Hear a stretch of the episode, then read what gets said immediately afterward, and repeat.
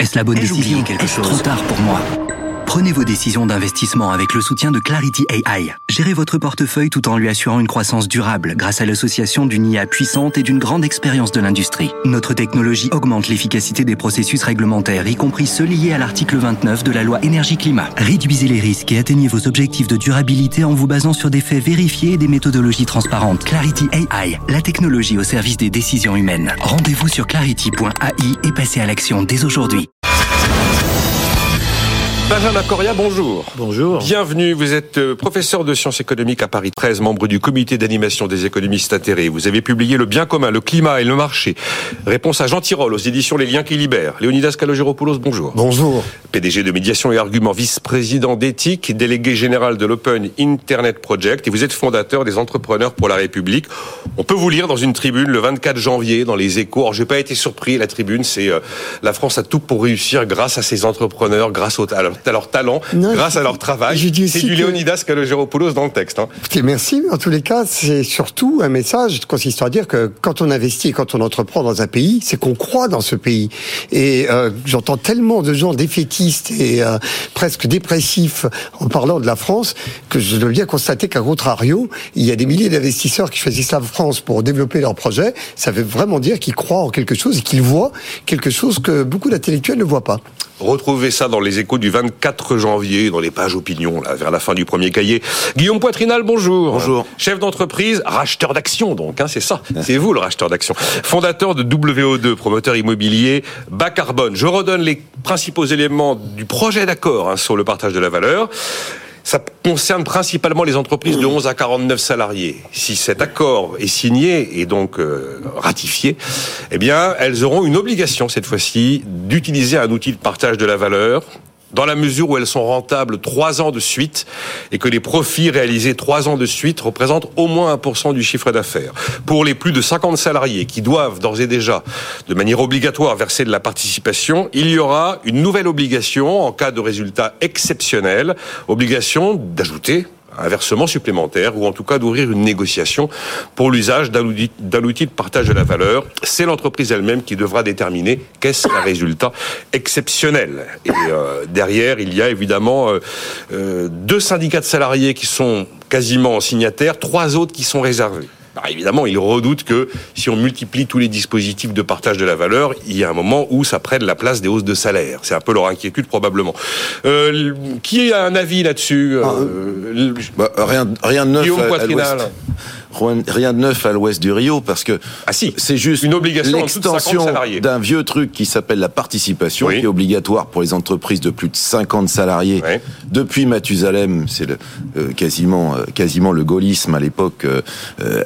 bon voilà, il y a la participation obligatoire. On va descendre le seuil des 50 salariés progressivement. Vous êtes obligé de négocier et, et de mettre un accord de participation. C'est bien, c'est bien c'est bien. Il faut que ce, il faut pas trop que ce soit fiscalisé comme d'habitude. Et euh, mais c'est bien c'est du partage intelligent. En tout cas, c'est beaucoup mieux que le super dividende qui mélangeait tout et essayait de dividende salarié. Dividende, pardon, le, le, dividende salarié qui mélangeait tout et, et, qui consistait euh, en fait à, à, aligner les questions de distribution de dividendes qui n'ont rien à voir sur les questions de pouvoir d'achat avec une volatilité évidemment qui aurait été absolument considérable et qui n'avait absolument aucun sens. En fait, le dividende salarié, Guillaume Poitrenal, c'était peu ou prou exactement ça. C'était un habillage de l'utilisation des outils existants de partage de la valeur. C'était une lutte contre les super profits. Donc euh, c'était, mm. on n'était pas dans le même truc et on était, on sur le débat politique, il y avait l'histoire des super profits, mais dans le dividende salarié, c'était, pas pareil.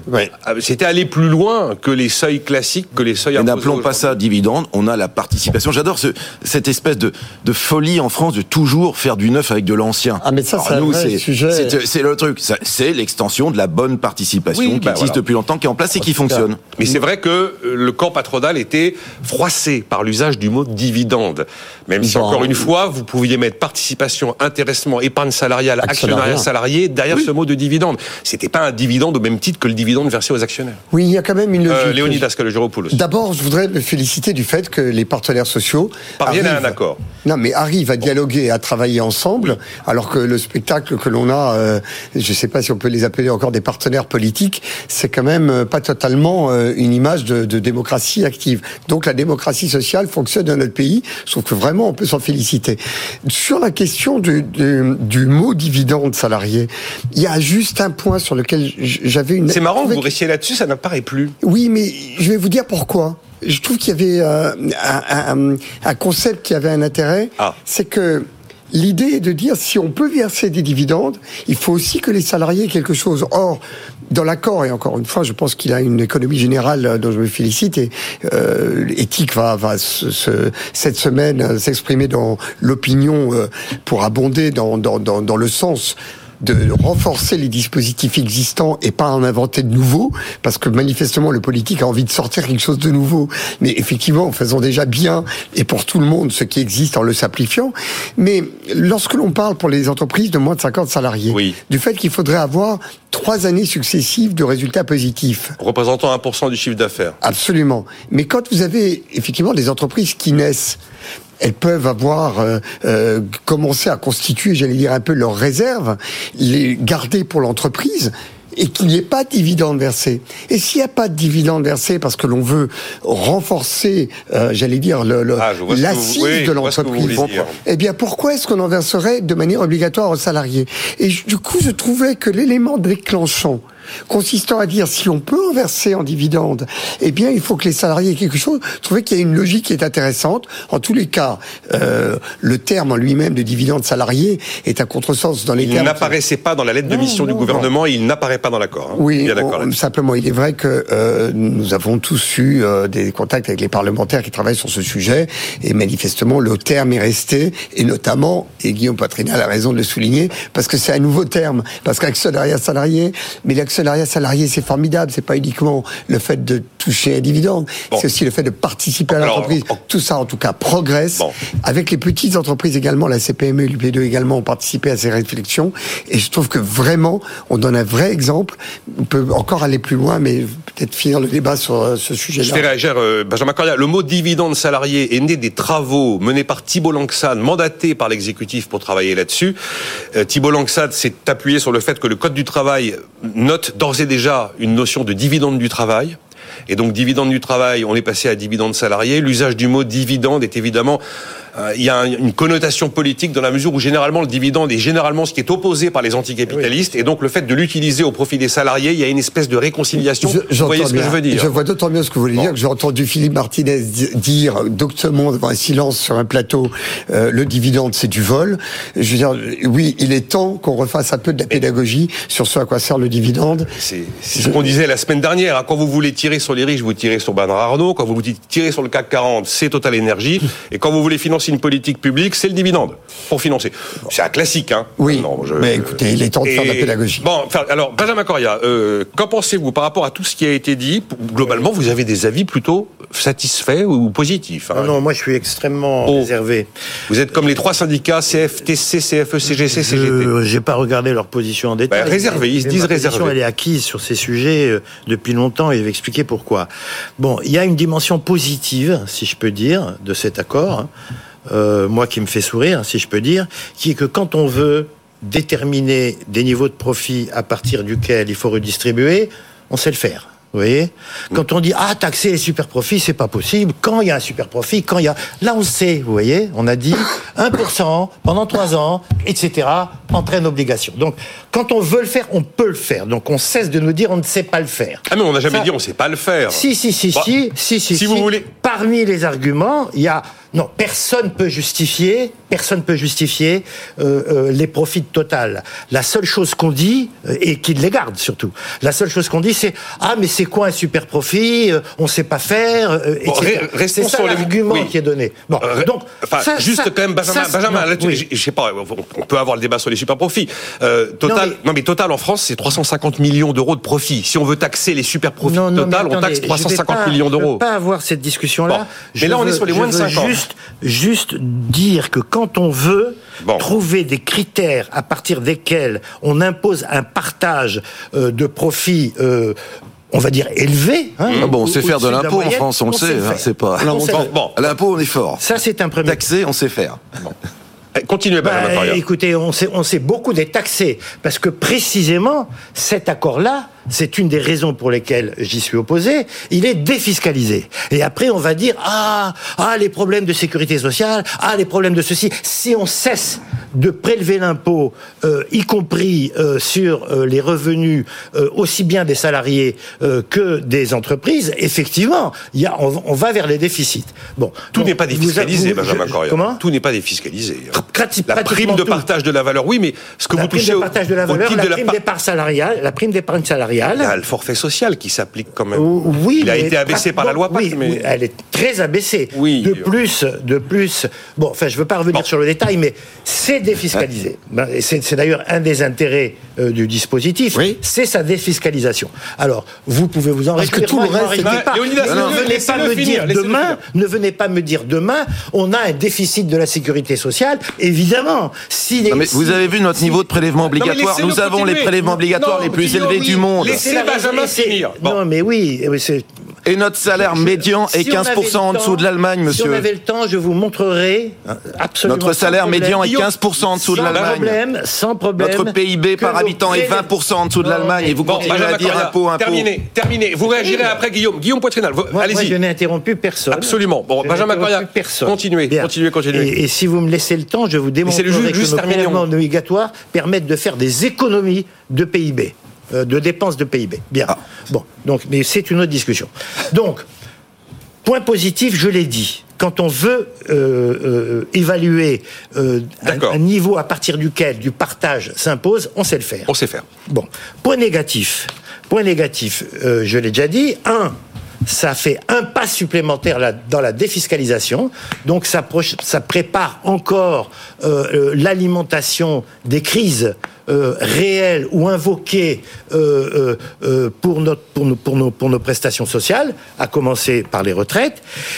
Deuxième motif d'opposition, ben, comme chacun sait, et vous l'avez mentionné vous-même, le risque Hein, non négligeable. La substitution. Et que ça soit la substitution au salaire. Et qu'on ait des salaires de plus en plus, euh, je vais dire squelettiques pour employer un terme polémique, et une part variable, donc imprévisible, de plus en plus importante. Donc, moi, je suis pour les vieilles formules américaines. La vieille formule américaine de l'époque du Fordisme, je vais la donner, qui correspond aussi à la période de croissance la meilleure du capitalisme, c'est AIF plus COLA. Annuel Improvement Factor plus Cost, cost Adjustment, c'est-à-dire une partie d'indexation sur les salaires, j'ai pas dit 100%, hein, une partie d'indexation sur salaire, une partie de partage de la productivité. Et avec ça, on fait du keynésianisme, si j'ose dire, microéconomique, c'est-à-dire on garantit la croissance de la demande euh, de manière pérenne et à très long terme. Dit autrement, vous plaidez les hausses de salaire et pas les outils oui, de je, oui, je, pouvoir d'achat. Oui, je prélève, je prélève des mesures euh, de partage euh, de la valeur contracycliques et pas procycliques et pas aléatoires. Oui. Ça veut, mais ça veut dire que, enfin, excusez-moi, j'aimerais traduire ce que vous venez de dire, Benjamin Correa. Ça signifie qu'il y a l'idée de réindexer dans ce que vous me dites. Oui, il y a l'idée de réindexer sur, l'inflation. Oui, il y a, l'idée de réindexer. On, pourra avoir la discussion. J'ai pas dit, non, non, j'ai pas dit 100%. Ah. Hein. D'accord, d'accord, J'ai pas dit ça. Non, mais, j'ai essayé de voir. Réindexer en partie. Contracyclique, ça signifie que même les mauvaises années, il y aurait des progrès salariaux. Ouais, ouais. Non, non la formule AIF plus COLA. Mais j'ai du mal à la. Eh ben, c'est pas compliqué. C'est une partie d'indexation sur salaire et une partie de partage des gains de productivité. Mais même, même quand il n'y a pas de gains de productivité ah ben, s'il y en a, il y en a toujours. Ils peuvent être faibles, mais il y en a toujours. Euh, et, la partie indexation, c'est indexation sur les prix, euh, Oui, bien sûr. D'accord. Et, ça se fait, et ça se fait par branche. Et ça se fait, ça par, se fait par branche. J'entends ce que vous dites. Euh, réaction, Léonie Bon, c'est la thèse totalement inverse à celle qui effectivement motive. La, la, motivation de ce qu'on fait là, c'est effectivement d'avoir des rémunérations variables en fonction des résultats et donc de ne pas peser sur les entreprises lorsqu'elles n'en ont pas de résultats. Mais je voudrais juste vous rappeler l'illustration que nous avons cette année de la courbe de l'affaire. Euh, jamais l'impôt sur les sociétés n'a été aussi rentable depuis sa création. On est, je crois, à 67 milliards de rendement. Il plafonnait à 60 on est passé de 33% à 25%. Donc on a baissé le taux et le rendement été plus important. il y a eu un effet mécanique d'inflation. Hein. Non, mais, oui, non, non, mais d'inflation et puis pas uniquement. Il y a, il y a une mécanique, ah, non, mais il y a une mécanique de profit exceptionnel euh, sur le gaz, sur les pétroles, etc. Pardonnez-moi, non, mais, mais pardon, Benjamin Corrien, on est entre nous quand même à dire des choses. Il y a des on éléments... est passé de 33 à 25. Mais il y a des, dans ce que dit Benjamin, il y a des éléments vrais. Il y a eu des il y a eu des très très belles années bien sûr. entreprises qui ont. Vous, me faites pas une courbe de l'affaire sur deux parlez ans. Pas ensemble, s'il vous plaît. Parlez pas Ça se fait, ça se fait sur 50 ans une courbe de l'affaire. Mais enfin, attendez, on est passé de, 20, de 33 à 25, on a baissé de 7 oui, la première année où ça se passe. laissez-le terminer aussi. Et on a des prix du gaz multipliés par 1000% et des profits qui ont suivi. Alors. Bon, terminez, Léonidas Kalogiropoulos. Ce que l'on voudrait quand même installer durablement comme thèse, c'est que dans le pays le plus taxé, euh, quasiment. Non, non, mais ça, c'est des le plus redistributeur au monde, il y a peut-être un moment où on peut réfléchir à autre chose que la nouvelle taxe qui devrait nous rendre heureux. Parce que. Mais il s'agit pas de taxe. Il s'agit pas de taxe. Vous dites qu'il faudrait taxer ce que nous avons, euh, avec les partenaires sociaux, commencé à poser comme Pas du tout. Je dis que, je dis que, au lieu de comprimer les salaires et de donner des parts variables discrétionnaires à la tête du client et à la tête du patron, on institue des mécanismes euh, euh, réguliers de hausse des salaires compatibles Monsieur, et, Monsieur avec Coria, et avec la productivité. Monsieur Coria a raison. Monsieur Coria a raison. Moi, je vais lui donner raison. Benjamin, Benjamin, on fait parler. Léonidas, alors bon, c'est un autre système de partage de la valeur. Bon, c'est euh, tout. ne parlons pas des super profits total quand on évoque quelque chose qui concerne les 11-49 salariés. On n'est pas sur le même sujet. Non, non.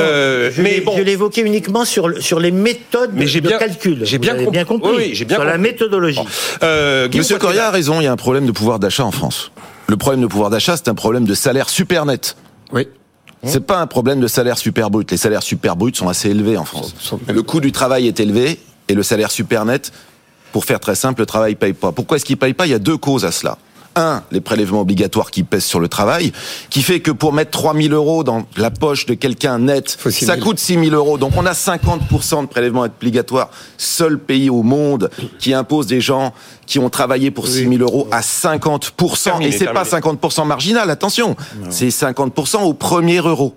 50% de prélèvements obligatoires. Benjamin, Benjamin, on laisse terminer. Vous aurez, la, vous aurez, vous répondrez. Vous répondrez. Et deuxièmement, et c'est la conséquence du premier, un chômage endémique euh, qui fait qu'en effet, eh bien, les salariés n'ont pas pu faire valoir, en fait, le prix de leur travail. Donc il y a un déséquilibre sur le marché du travail entre l'offre euh, et la demande. Et la désindustrialisation du pays a provoqué un effondrement de la demande d'emploi partout en France. C'est ça les deux raisons. Alors qu'est-ce qu'il faut Où est-ce qu'il faut envoyer Monsieur Coria Il faut lui offrir un Paris-Francfort par TGV parce qu'il est conscient qu'il ne veut pas trop émettre de CO2. un Paris-Francfort. Il faut aller voir l'Allemagne. Il faut se dire comment est-ce que c'est possible que l'Allemagne, qui a annexé, vous allez me laisser parler s'il vous plaît. comment est-ce que c'est possible Comment est-ce que c'est possible que l'Allemagne, qui a annexé une Allemagne de l'Est il n'y a pas si longtemps, extrêmement pauvre, aujourd'hui arrive avec un salaire médian 15% au-dessus du salaire médian français? 15% 15%. vais vous dire. Comment est-ce que c'est possible que le PIB par habitant en Allemagne est 20% alors, au-dessus? Eh bien, tout simplement parce qu'ils ont moins de prélèvements obligatoires. C'est tout. Ils ont moins de prélèvements obligatoires. Et on laisse, on laisse, on laisse répondre. On laisse répondre. Alors, euh, je, je, vais dire un mot sur le. Je vais dire un mot. On a une cinquante avant une pause. Oui, je vais dire un mot sur le Paris-Francfort. Ça va aller très vite. Grâce à nos prélèvements obligatoires et, à, et aux redistributions, le taux de pauvreté en France, qui est de 14% passe à 10% En Allemagne, il reste à 13% dans ce magnifique pays de Francfort où les salaires sont si élevés. Ça, c'est le premier bénéfice mesurer de façon relative. Vous permettez Guillaume, laissez-le finir. Mesurer de manière absolument standard par l'Union européenne. Relative. Ça, c'est mon premier point. Mon deuxième point, c'est que grâce à nos prélèvements obligatoires et à notre sécurité sociale en, pour, pour, ce qui concerne sa branche euh, maladie, ça nous coûte à nous 12% du PIB, ça coûte aux États-Unis où c'est privé 19% du PIB et on est trois fois mieux soigné ici. Donc moi, je veux bien qu'on en discute des prélèvements obligatoires, mais qu'on en discute sur des données vraies. Alors, on est mal soigné en Allemagne On va, on va marquer. Est-ce qu'on est mal soigné en Allemagne Non, non, mais j'ai comparé. Moi, j'ai travaillé en Allemagne, monsieur. Est-ce qu'on est mal soigné en Allemagne Parce qu'ils ont un système justement largement socialisé. Allez passer vos vacances en Allemagne, monsieur. Guillaume Poitrédal. Bon, allez-y. On va, on va marquer une pause. On va marquer une pause. Euh, je, j'ai pas tous les chiffres de comparaison France-Allemagne en tête. Il y en a un en tout cas qui est certain, c'est que Benjamin, parlait, Benjamin Correa a parlé des taux de pauvreté. Le taux de pauvreté des retraités en France est nettement plus bas. Mais d'ailleurs, par exemple, des pauvres, mais, pas seulement des mais, pauvreté, mais ça la pauvreté, elle est mesurée par M. Correa en relatif, c'est-à-dire par rapport au salaire médian. Ça veut dire que un pauvre pour M. Correa, en Suisse, il gagne 3 000 euros. C'est pas M. Correa, c'est l'Union européenne, c'est l'OCDE, c'est l'INSEE. La pauvreté, mais vous, vous la allez pas inventer votre pas Bien sûr, moi je vous assure que vous inventez votre instrument de mesure en fonction des cas. Non, il y a un l'observatoire des inégalités. L'observatoire des inégalités, Monsieur Coria, vous connaissez a ah bah commencé à bah faire un deuxième indice de pauvreté, qui est un indice en valeur absolue, c'est-à-dire de quoi ai-je besoin pour vivre raisonnablement, indépendamment du salaire médian. Non, c'est pas un, ça ne remet pas travail idiot, Monsieur Coria, Observatoire des inégalités. Non, mais là vraiment, on marque une pause. Benjamin, non, mais ce qui est certain, c'est que ça ne remet pas en cause le calcul que vous faisiez. Ils sont pas tous idiots à Ça ne remet pas en cause le calcul que vous faisiez sur les prélèvements obligatoires qui explique le salaire net comparé au brut. Je l'ai fait récemment. je vais vous dire ce que j'ai raconté la semaine dernière. Euh, petite expérience un peu cynique peut-être, mais bon, en tout cas le sujet nous, il y a un débat. Hein, il y a débat, à l'évidence.